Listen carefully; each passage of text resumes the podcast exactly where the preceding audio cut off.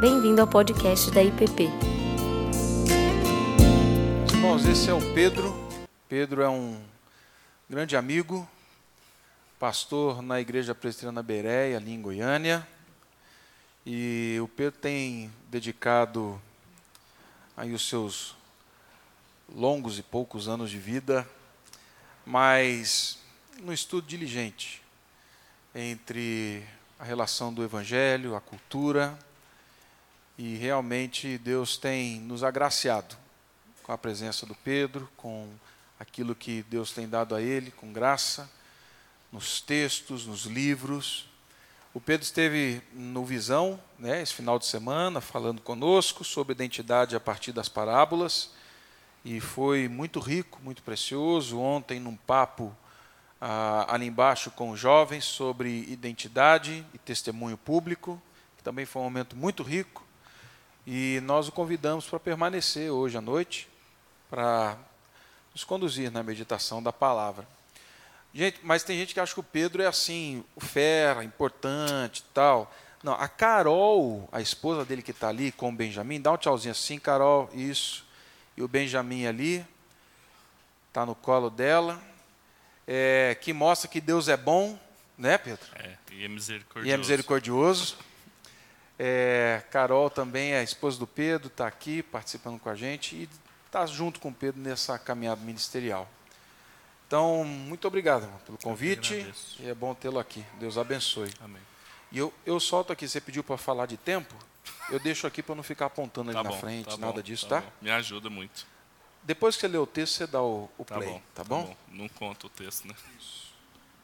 Graça e paz, meus irmãos. Bom estar com vocês aqui. Agradeço o Tiago, o conselho da igreja, os amigos que estão aqui pelo, pela confiança e o privilégio. Eu queria compartilhar com vocês hoje uma reflexão a partir do texto da primeira epístola do apóstolo Paulo aos Tessalonicenses. Então, se você puder abrir na primeira aos Tessalonicenses, no capítulo 1, nós vamos ler do verso 1 ao verso 10. Primeiro aos Tessalonicenses, primeiro aos Tessalonicenses, capítulo 1, do 1 ao 10. Aí eu vou pedir que você não feche sua Bíblia, para a gente ir consultando ela ao longo da noite.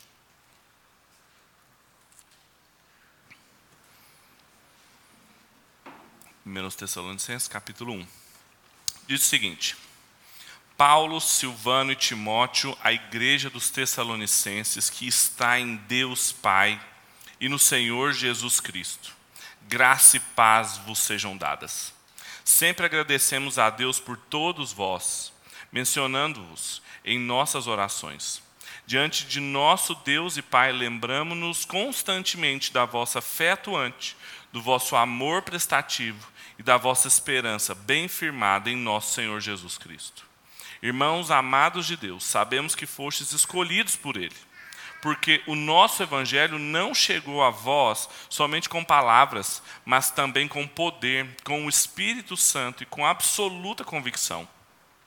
Sabeis muito bem como procedemos em vosso favor quando estávamos convosco e vos tornastes nossos imitadores e do Senhor, recebendo a palavra com alegria que vem do Espírito Santo, mesmo em meio a muita tribulação. Dessa forma, tende-vos tornado modelo para todos os crentes na Macedônia e na Acaia, pois a partir de vós não somente a palavra do Senhor foi ouvida na Macedônia e na Acaia, mas também a vossa fé em Deus foi divulgada em todos os lugares, a ponto de não precisarmos mais falar sobre isso. Porque eles mesmos anunciam de que maneira fomos recebidos entre vós, de que forma vos convertestes dos ídolos a Deus, para servirdes ao Deus vivo e verdadeiro, esperando do céu seu Filho, a quem ele ressuscitou dentre os mortos, Jesus, que nos livra da ira vindoura. Vamos orar? Pai, nós te agradecemos muitíssimo pela oportunidade que nós temos de estar aqui, diante da Sua palavra. Recebe tudo aquilo que vai ser falado aqui como algo que lhe agrada como culto ao Senhor, para a Sua glória. Nos ensina, Pai, nos instrui. É a nossa oração em nome de Jesus. Amém. Se você visita uma livraria evangélica, você vai correr seus olhos ali, vai perceber que existem muitos materiais sendo publicados, livros traduzidos, sobre metodologias de plantação de igreja, de revitalização de igrejas, até mesmo é, um assunto que o Tiago mencionou, que eu gosto bastante, que é a influência do evangelho e a cultura, essa relação chamada de contextualização, como que é necessária a contextualização para evangelizar. E assim, isso, é claro, há muitos anos já se escreve sobre isso, mas mais contemporaneamente isso tornou-se assim quase que uma obsessão. E existe um grande perigo nisso, que é nós corrermos o risco de sermos mais influenciados pela cultura e pelas metodologias de trabalho típicas do espírito do nosso tempo, do que nos deixarmos guiar pelo que as escrituras dizem a respeito desses temas. E nós mesmos, quando nós vamos procurar alguma coisa de mais incrível que, que pode assim transformar o mundo, transformar a circunstância onde nós estamos, é, fazer com que o nosso trabalho seja relevante, frutífero para a glória de Deus. Hum, raramente a gente procura essa grande transformação que o mundo pode experimentar no que aconteceu no século I. Às vezes, sempre nós pensamos como aplicar essas coisas contemporaneamente em novas metodologias, em metodologias ativas, em contextualização, mas dificilmente a gente encontra uma suficiência dessas abordagens no que as Escrituras apresentam. Bem, esse texto que eu acabei de ler com os irmãos foi um dos primeiros documentos que o apóstolo Paulo escreveu, e segundo os estudiosos, também é um dos primeiros documentos de todo o Novo Testamento. Essa carta data provavelmente de 50 depois de Cristo, o que significa que ela foi escrita 20 anos depois, pouco menos de 20 anos depois que Jesus tinha ressuscitado. Então, o evangelho estava sendo propagado em toda a região ali do Oriente Médio e o contexto em que ela foi escrita é a segunda viagem missionária do apóstolo Paulo, que você pode ver mais detalhes no livro de Atos, no capítulo 15. Depois que ele se separou de Barnabé, levou consigo Timóteo, Lucas, Silas, aí no, na Bíblia de vocês apareceu como Silvano, mas é só o nome é, latino de, do nome grego Silas. E eles então começando por Filipos, Tessalônica, chegando a ilustre Bereia, depois Atenas, Corinto, percorreram essas duas regiões, a Macedônia e a Acaia. E isso foi com certeza um marco para a evangelização da Europa, que a gente conhece hoje. E uma das marcas desse tempo no ministério do apóstolo Paulo foi a perseguição. Se você ler esse texto na sua casa depois, você vai ver que em todas as cidades, praticamente, ele saiu fugido. Em Filipos foi isso que aconteceu, eles foram espancados e foram presos, Paulo e Silas. O evangelho chegou até Lídia e a sua casa, e ali uma igreja foi plantada. E o apóstolo Paulo diz que ela era minha coroa, minha alegria e a carta aos filipenses posteriormente. Mas eles precisaram fugir de Filipos. Depois então que houve aquele terremoto, ah, depois eles estavam presos e eles foram em direção a Tessalônica, por uma via romana importante chamada Via Inácia, que levava os 160 quilômetros, pouco menos do que separa Goiânia e Brasília, a pé, até eles chegarem ali nas, nas cidades mais importantes da Macedônia, que era Tessalônica.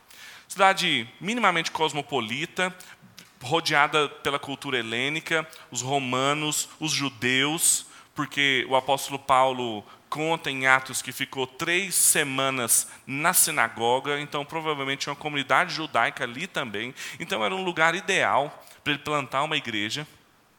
E a metodologia de trabalho dele sempre era seguir um padrão. Se ele chegava num lugar e tinha uma, comunidade mínima judaica que tinha uma sinagoga, precisava de uma, pelo menos umas 10 famílias para ter uma sinagoga ali, ele iria até lá. E, a partir do Antigo Testamento, ia apresentar o Evangelho, estudar com aquelas pessoas, e foi o que ele fez. Ele ficou ali, provavelmente, em três reuniões, em três sábados consecutivos, enquanto ele trabalhava durante a semana para não ser pesado para ninguém ali da cidade de Tessalônica, como ele mesmo falava. O apóstolo Paulo era bivocacionado nesse sentido. E o período que ele ficou naquela região foi muito curto, Porque, é claro, não foram só três semanas. A Bíblia fala que eles ficaram três fins de semana lá, mas bem provavelmente eles ficaram três fins de semana indo até as, a, a sinagoga, e posteriormente, depois eles ficaram mais algum tempo ali conversando com os gentios e continuando a pregação do evangelho entre eles. Agora, mesmo assim, foi um período curto e um episódio que fez com que eles também saíssem dali muito brevemente e novamente fugindo. É narrado em Atos, no capítulo 17. Eles estavam hospedados na casa de um homem chamado Jason e alguns judeus, com inveja do que estava acontecendo ali, pegaram alguns homens desocupados da região, alguns vândalos, reuniram a multidão, invadiram a casa de Jason para encontrar o apóstolo Paulo, para levá-lo às autoridades. E aí, no texto de Atos 17, 7, eu vou ler, você não precisa abrir, há uma declaração sobre o que o apóstolo Paulo estava fazendo ali, que é interessantíssima para a gente entender o quão poderosa é a pregação do evangelho a plantação de uma igreja. Algo muito simples. E veja o que fala. Eles então invadiram a casa de Jason, procurando Paulo e Silas a fim de entregá-los ao povo. Todavia, como não os encontraram, arrastaram Jason e alguns irmãos à presença das autoridades da cidade, gritando: Esses homens têm agitado o mundo e chegaram também aqui. E Jason os acolheu. Todos eles procedem contra os decretos de César, dizendo haver outro rei, Jesus. Veja essa declaração que interessante e que quão honrosa seria se nós também recebêssemos essa mesma declaração. Esses homens estão aqui bagunçando, virando o mundo de cabeça para baixo. Literalmente é o que a palavra grega anastatonsantes significa: pegar uma coisa e torná-la de ponta cabeça. Eles estão pegando o mundo e virando de cabeça para baixo, em todo lugar. E agora eles chegaram aqui. E eles são insubmissos aos decretos de César, porque afirmam haver um outro rei chamado Senhor Jesus. Então, aquela igreja nasceu ali sob o signo da perseguição. E toda a primeira epístola que ele escreveu foi pensando nessa igreja que continuaria sendo perseguida depois da saída do apóstolo ali. E como a saída dele foi inesperada, e ele muito preocupado com uma igreja que era pobre, uma igreja que estava sofrendo perseguição, que tinha sido plantada há muito pouco tempo, não tinha lideranças constituídas, não tinha nada. Quando eles fugiram rumo para Bereia, e depois em Atenas, em Corinto, ele mandou de volta Timóteo. Falou: Timóteo, vá até lá, Vejam como eles estão. Vejam se permaneceram na fé. Vejam se não foram mortos, se aqueles judeus também não os perseguiram. E quando Timóteo foi e trouxe o relato do que estava acontecendo ali, a surpresa para o apóstolo Paulo foi que a igreja era vibrante, ela continuava crescendo, eles fortaleceram-se na pregação do evangelho, e as notícias foram tão boas que quando Timóteo trouxe as notícias de Tessalônica para Corinto, a gente lê isso em Atos no capítulo 18, eles ficaram mais animados para pregar o evangelho lá em Corinto, uma cidade com todas as dificuldades que a gente conhece, toda dividida. Então, esse é o contexto dessa carta. Esse é o contexto do nascimento dessa igreja. E esse é o propósito que ele tinha para escrever. O John Stott, comentando essa carta, no comentário dele dos Tessalonicenses, ele fala então que o tema geral dela, e dessa passagem que eu quero expor para os irmãos, ele diz que a gente pode ter uma síntese entre a relação do evangelho e da igreja. John Stott fala, em outras palavras, é o evangelho que forma a igreja, assim como é a igreja que espalha o evangelho. Essa me parece ser o tema que percorre toda a epístola aos Tessalonicenses. Então eu queria pensar com os irmãos como que a evangelização feita pelos apóstolos no século I virou o mundo de cabeça para baixo. Por que, que a evangelização foi tão importante? Por que, que compartilhar o evangelho, alguma coisa que parece tão simples, foi tão poderoso naquela época para chegar até nós hoje aqui? O que, que faz da pregação do evangelho algo tão especial? Bem, presbiterianamente, eu acho que a gente aprende pelo menos três lições aqui nesse texto.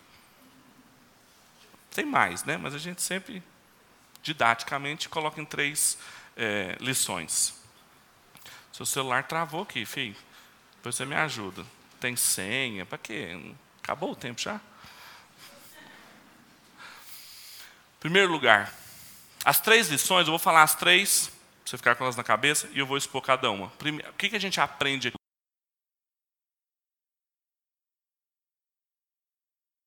como é poderoso uma igreja simplesmente ser plantada.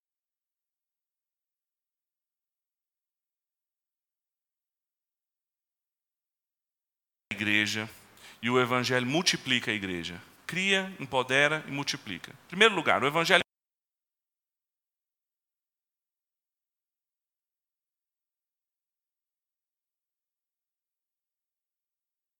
o nosso Senhor Jesus Cristo. Graça e paz vos sejam dadas.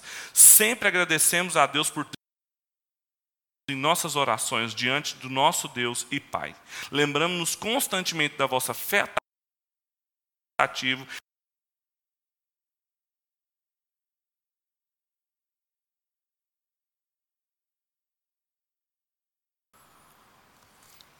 É muito interessante porque, apesar dessa igreja ser perseguida,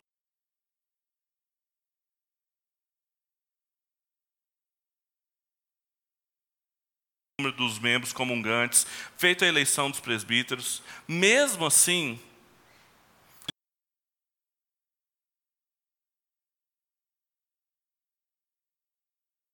chamá-la de igreja, a confiança que o apóstolo Paulo tinha de escrevê-los e chamá-los de igreja, não estava então na sua história, no seu quadro de membros, na sua prosperidade, mas tão somente nos efeitos desencadeados pelo Evangelho. Tudo aquilo que o Evangelho produziu neles lhes dava confiança a Paulo, Silvano e Timóteo para chamá-los de igreja. Veja, Primeiro, ele fala, vocês que estão, ele sempre fala da igreja de Deus que está em Filipos, que está em Corinto. Aqui ele fala, a igreja dos Tessalonicenses que está em Deus e no Senhor. No primeiro versículo, literalmente o texto aqui está falando que está fundada em, que encontra sua identidade, sua razão de ser na Trindade. Porque no versículo 5 ele vai falar do Espírito Santo, que eles foram fundados não só por palavra, mas no poder do Espírito. Aqueles que foram chamados pelo Evangelho foram recolocados em relação com Deus, aquela relação que tinha sido perdida desde o Éden, mas agora, pela proclamação do Evangelho, fazia com que essas pessoas estivessem em Deus. E isso é simplesmente reverter toda a ordem do mundo, pós-Éden. Além disso, ele fala que a fé, a esperança e o amor deles, continuamente crescente, dava provas dos efeitos do evangelho ali, que ele havia criado uma igreja ali. Paulo agradece todas as vezes que se lembra da obra que foi feita naqueles indivíduos, e ele resume essa obra nesse tripé. É a primeira vez que ele usa esse tripé, fé, esperança e amor. Ele vai usar ele várias vezes, e por toda a história da teologia cristã e reformada, os comentadores são unânimes em entender que esses três temas formam a trajetória da igreja, mas também uma síntese do que é a vida cristã. A fé, aquilo que Deus fez, o amor, aquilo que é o desafio de vivermos uns com os outros, e a esperança, os assuntos escatológicos, a nossa esperança do cumprimento da mensagem do Evangelho. Que Tessalonicenses é uma carta que tem muitos temas escatológicos. Claramente aqui o Calvino, por exemplo, dizia que isso aqui é uma breve definição da vida cristã, uma vida em fé, esperança e amor. E além disso, no versículo 4, ele também fala: Meus irmãos, tenham certeza que vocês foram escolhidos por Ele. Paulo menciona a eleição aqui, para consolidar a certeza da identidade de igreja que eles tinham ele os chama de amados, uma forma muito comum que Deus se referia a Israel no Antigo Testamento e que o apóstolo Paulo usa propositalmente aqui para mostrar a continuidade da comunidade da aliança do Antigo e no Novo Testamento. Então, claramente aqui, o evangelho que foi propagado de maneira rápida naquela cidade criou uma igreja não só por causa da sua história, dos seus membros, da sua prosperidade, da sua organização, mas por causa dos efeitos que só o Evangelho pode fazer. Nos colocar de novo em aliança com Deus, nos colocar numa nova vida de fé, esperança e amor e nos dar certeza de que nós somos escolhidos por Ele. Agora, o que isso significa para mim e para você, aqui em Brasília, lá em Goiânia? Isso significa que, a despeito de muitas marcas que ficaram comuns hoje em dia, sobre o que é uma igreja, sobre o que é ser evangélico, às vezes você vai se apresentar para uma pessoa e você diz que é evangélico, você tem que explicar um monte de coisa. Oh, eu não sou igual aquele pastor, eu não sou daquela igreja, eu nem faço isso, eu, eu, eu posso fazer aquilo outro, e meu pastor não briga se eu fizer isso aqui também não. Né? Tem que fazer um monte de explicação, porque tem um, tem uma, um rótulo do que é ser evangélico. A despeito disso, e a despeito de, de marcas nossas hoje em dia sobre o que é uma boa igreja, o que distingue a semente da serpente, da semente da mulher, a promessa que Deus fez ali em Gênesis, não é nenhuma obra construída por nós. Não é nenhum tipo de comunidade que os vínculos são políticos, teológicos, são estéticos. O que nos faz são as nossas preferências litúrgicas, às vezes. É só o Evangelho que pode fazer a mediação entre os homens. O Evangelho, claro, é a mensagem de mediação entre Deus e os seres humanos, mas é também a mensagem de reconciliação entre os homens e os homens, e entre os seres humanos e a realidade. O Francis Schaeffer, no, no livro Gênesis no Espaço e Tempo, ele fala que nós somos muito rápidos para lembrar da restauração da nossa aliança com Deus, mas o Evangelho também restaura a nossa aliança interpessoal e a nossa aliança com o mundo. O Evangelho cria a igreja. Nossa identidade está no Evangelho, não está nos nossos candidatos políticos, não estão nas nossas preferências administrativas, na forma como nós lidamos com o dinheiro, na nossa história, no nosso hall de membros, na nossa tradição. Está no Evangelho. É a primeira lição. A segunda é que, além de criar a igreja, o Evangelho é o que empodera a igreja. Eu usei essa palavra de propósito porque é uma palavra da moda. Olha o que diz o versículo 4 e até o versículo 7. Irmãos, amados de Deus, sabemos que fostes escolhidos por Ele. Porque o nosso Evangelho não chegou a vós somente com palavras, mas também com poder, com o Espírito Santo, com absoluta convicção. Sabeis muito bem como procedemos em vosso favor quando estávamos convosco e vos tornaste nossos imitadores e do Senhor, recebendo a palavra com alegria que vem do Espírito Santo, mesmo em meio a muita tribulação. Dessa forma, tende vos tornado modelo para todos os crentes da Macedônia e da Acaia. Então, além do evangelho criar a igreja, ele não é só aquela parte inicial que forma a igreja, que cria, que constitui, beleza. Então, a partir de agora, a gente vai para os métodos de gerência, administração de empresas e tudo mais. Não ele é o poder também distintivo do povo de Deus. Ou seja, existe uma dinâmica própria, existe uma forma de conduzir a vida da igreja que acontece segundo o Evangelho. E isso acontece pelos motivos que o apóstolo Paulo enumera aqui no texto que a gente acabou de ler. Ele fala: olha, primeiro, ela não chegou apenas com palavra, mas com poder do Espírito Santo. E algumas pessoas usam esse texto aqui para falar: tá vendo, pastor? Você não pode ser muito intelectual, não. Tem que ter um poder, assim, um fogo, um negócio, sabe? Você fica aí lendo essas palavras gregas, cita mais o John Stott do que Jesus. Não é isso que o apóstolo Paulo está fazendo, não é esse tipo de dicotomia. O que ele tem em mente era um costume helênico e romano que quando ele estava em Corinto, inclusive, escrevendo essa carta que ele estava enfrentando, que era gente que gostava dos oradores e da retórica do mundo antigo. E Corinto estava toda dividida por causa disso, porque uns preferiam a pregação do apóstolo Paulo, outros de Apolo, outros Pedro. E ele, no primeiro capítulo da carta aos Coríntios, ele escreve mostrando tudo o que, usando muita retórica, é impressionante como aquele texto é absolutamente cheio de elementos da retórica e da oratória antiga para dizer: isso não vale nada. Porque se alguma coisa eu tenho que colocar confiança é na mensagem da cruz. Paulo combatia então veementemente essa posição, porque sabia que não tinha glória na retórica, mas só na mensagem da cruz. E ele fala: por isso, mostra que vocês foram empoderados pelo Evangelho, porque a palavra não chegou aí somente com retórica, mas com poder do Espírito. Foi o Espírito Santo operando no coração de vocês a necessária regeneração para vocês saírem convictos. E aqui ele usa uma palavra.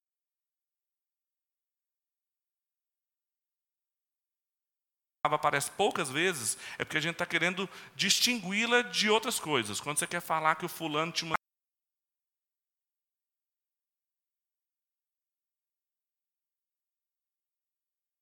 para falar assim que o fulano era diferente. E aqui ele usa a palavra plerof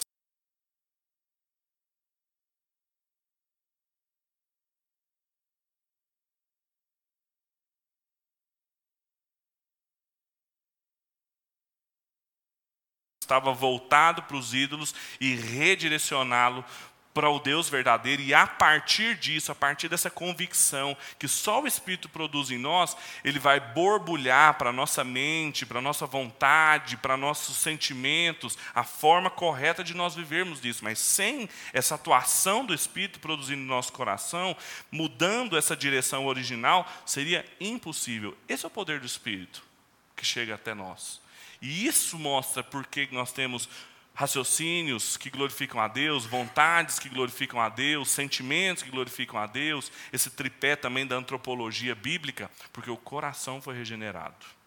Mas ele fala mais que isso, ele fala: olha, vocês, além de terem recebido a palavra no poder do Espírito Santo, receberam ela em meio a muita tribulação, no versículo 5, ficando evidente que a tribulação é um tema escatológico importante, infelizmente não vai dar tempo de falar muito sobre isso aqui, mas em outros capítulos da carta fica claro que o tempo que a igreja vive é o tempo da tribulação, porque é o momento entre a primeira e a segunda vinda de Cristo. E o apóstolo Paulo mostra que isso era mais um sinal de que o poder do Espírito Santo ia trazer convicção no coração deles e também os encheria de alegria em meio à tribulação, mostrando que eles não eram empoderados, eles não eram dinamizados, movidos por outras convicções, que não tão somente o Evangelho. O Evangelho havia transcriado aquela igreja e colocado ela em movimento. E ele termina dizendo: vocês se tornaram modelo para outros crentes. Não porque eles tinham algo em si mesmos que deveriam ser imitados. Isso é um argumento que o apóstolo Paulo usa aqui, mas é porque assim como eles também eram imitadores de Cristo, tornavam-se exemplo também. Isso foi o que aconteceu ali em Tessalônica. Agora, o que isso significa para mim e para você? É que existe um perigo muito grande nessa busca dos melhores métodos, na busca das estratégias, das reuniões, das intencionalidades, dos argumentos, das estratégias de nós alcançarmos alguém, como se nós pudéssemos fazer mais do que só limpar o terreno para o Espírito Santo agir como se o poder da igreja, o seu empoderamento, a sua dinâmica mais fundamental se encontrasse em palavras rebuscadas, em teorias, teologias, prosperidades, estratégias. Quando, na verdade, em última instância, é o poder do Espírito Santo, pela mensagem da graça e a eleição incondicional ela retira toda a glória humana, de todo o poder eclesiástico, competências, diplomas que a gente pode ter, e mostra como que o Espírito Santo pode, em pouco tempo, sem muitas condições, criar uma igreja ali, forte, vigorosa, que resiste à perseguição e é uma bênção para toda a região em volta. Que essa é a terceira e última lição que a gente aprende aqui. O Evangelho, além de criar e empoderar a igreja, ele multiplica a igreja porque ele criou e porque ele é o poder dinamizador dela, veja o que, o apóstolo Paulo fala no versículo 8, 9 e 10. Pois a partir de vós, não somente a palavra do Senhor foi ouvida na Macedônia na Acaia, mas também a vossa fé em Deus foi divulgada em todos os lugares a ponto de não precisarmos mais falar sobre isso, porque eles mesmos anunciam de que maneira fomos recebidos entre vós, de que forma vos convertestes dos ídolos a Deus, para que servides ao Deus vivo e verdadeiro, esperando do céu seu Filho, a quem ele ressuscitou dentre os mortos, Jesus, que nos livra da ira vindoura. Por fim, Paulo mostra que além de criar e sustentar a igreja, o evangelho é o seu fator propagador. O evangelho é o que é como se fosse o arco parabólico das caixas de som que faz com que ele possa ser é, a ressonância do que aconteceu num local específico no tempo, possa fazer com que outras pessoas, perto e de longe, consigam também ser edificadas. É mais do que uma estratégia, é mais do que uma metodologia, é o evangelho, é uma mensagem, é um conteúdo, uma boa notícia de que Deus está em aliança com o seu povo, preservando-o desde o Éden até a Nova Jerusalém.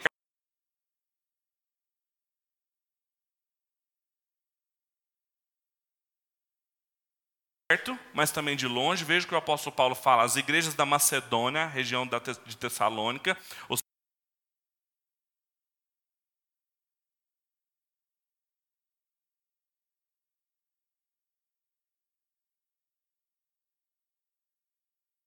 quando acontece verdadeiramente no poder do Evangelho, num local específico, pequeno, com um grupo de pessoas,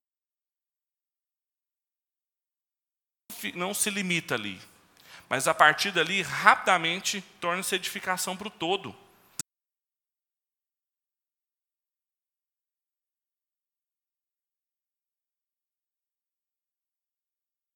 esferas de poder, não menciona nada disso. Mesmo sabendo que era uma cidade que tinha tudo isso.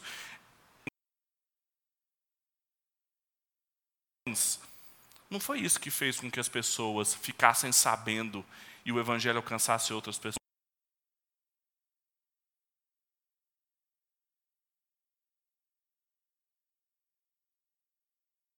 Os apóstolos, ele fala: todo mundo sabe como vocês nos receberam, todo mundo sabe como vocês ele não fala assim, todo mundo sabe porque a via Inácia é um caminho pavimentado pelo Império Romano.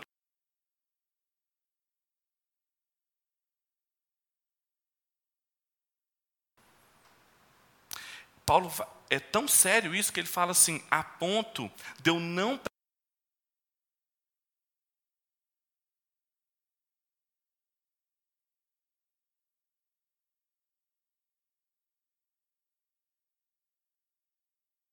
isso que eu estou falando. Acolheram os apóstolos, deixaram os ídolos.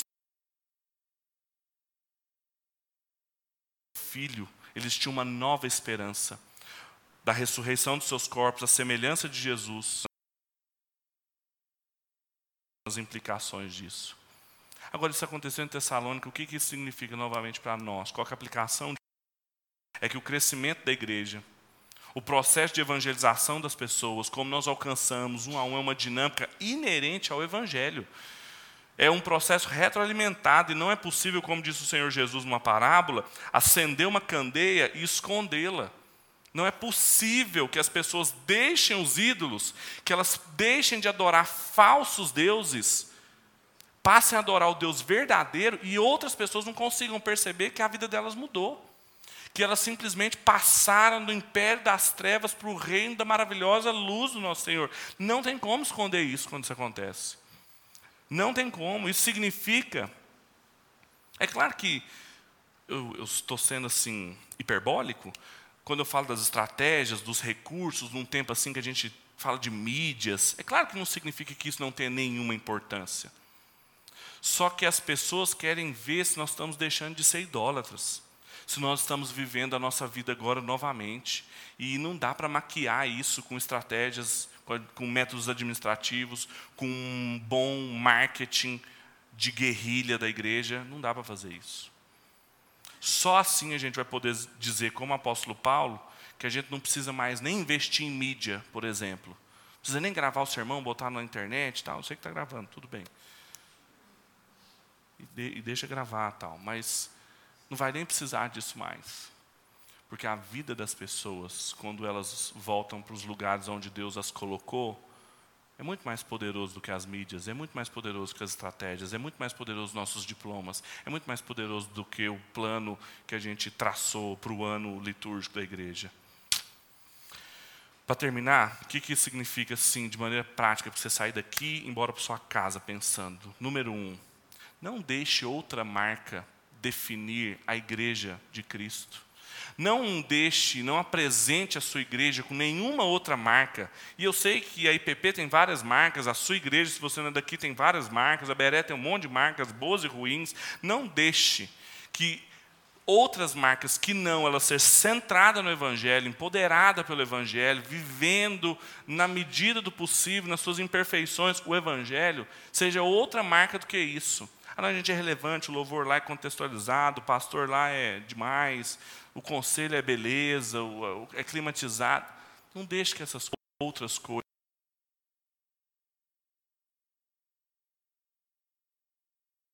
É o núcleo distintivo da comunidade que eu faço parte. E se você faz parte de uma igreja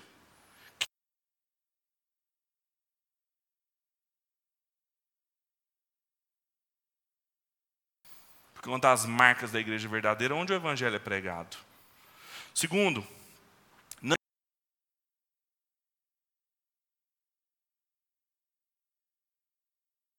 todo o seu tempo com estratégias, com marketing, com mídias, com.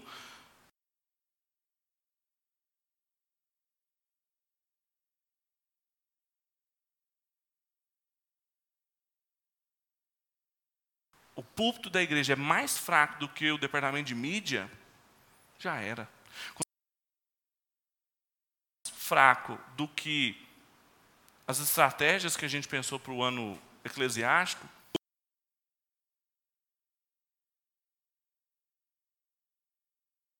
o motivo que vai colocar em movimento a igreja é o Evangelho. Em terceiro e último lugar, não retém. Vocês estão experimentando aqui.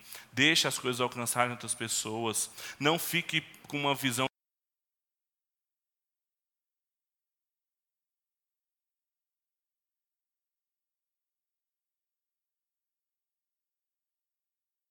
Não compartimentalize. Deixa, deixa tudo ser responsabilidade de todo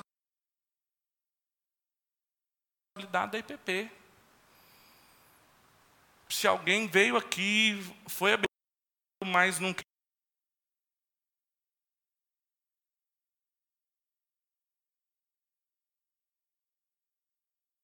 consegue dar lá no seu serviço, lá na sua escola, ele nunca vai ser o membro daqui.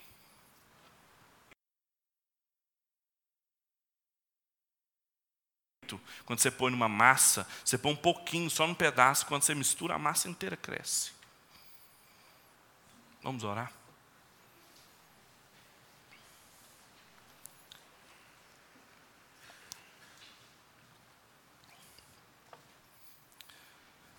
Pai, nós te louvamos, porque o Senhor vela pela Sua palavra. O Senhor, lá no Éden, prometeu a nós que preservaria a semente da mulher contra a semente da serpente. E nós estamos hoje aqui, Pai, porque o Senhor nos preserva. Porque o Senhor preserva a sua igreja pela esperança do Evangelho, que o Senhor também já anuncia aos séculos e na encarnação de Cristo, na mensagem do Reino de Deus, tudo isso veio à luz e nos alcançou, mudou nossa vida, nossa forma de enxergar a realidade. Nós te louvamos por isso, Pai, porque o Senhor vela pela Sua palavra, pela Sua promessa, pela Sua aliança. Nós te louvamos, Deus. Nós pedimos que o Senhor não nos deixe perder de vista como o Evangelho é poderoso, como o Evangelho é o único poder que pode virar o mundo de cabeça para baixo que pode fazer com que uma sociedade inteira, que a vida de uma família, de um indivíduo, de uma nação, possa ser absolutamente transformada segundo os parâmetros do reinado de Cristo. Perdoa-nos, Deus, todas as vezes que nós nos perdemos em meio a outros poderes, outras mensagens, outras estratégias, e ignoramos, Pai, que o Evangelho tem tudo, que é a Sua palavra que não existe outro fundamento que pode ser edificado, mas é somente a Cristo, a boa notícia de Deus para nós.